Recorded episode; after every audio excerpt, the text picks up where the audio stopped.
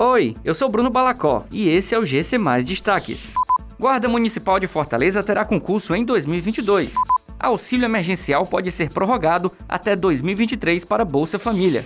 Dia D de multivacinação acontece neste sábado em Fortaleza.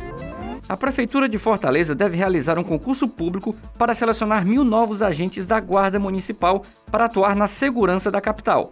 De acordo com o um anúncio feito nesta sexta-feira pelo prefeito José Sarto, esta seleção de novos agentes não aconteceu em 2021 por conta da Covid-19.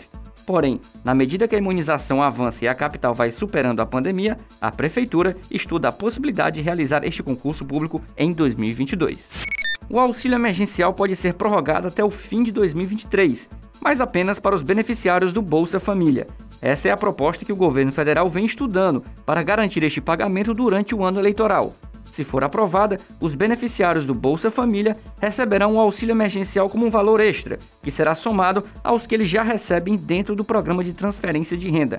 A estimativa é que este acréscimo seria de 250 reais todos os meses. Neste sábado acontece o dia D de multivacinação em 112 postos de saúde de Fortaleza, que atenderão das 8 às 16h30, com aplicação de 17 imunizantes, incluindo a vacina da gripe.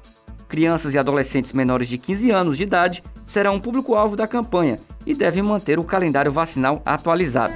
Essas e outras notícias você encontra em gcmais.com.br. Até mais!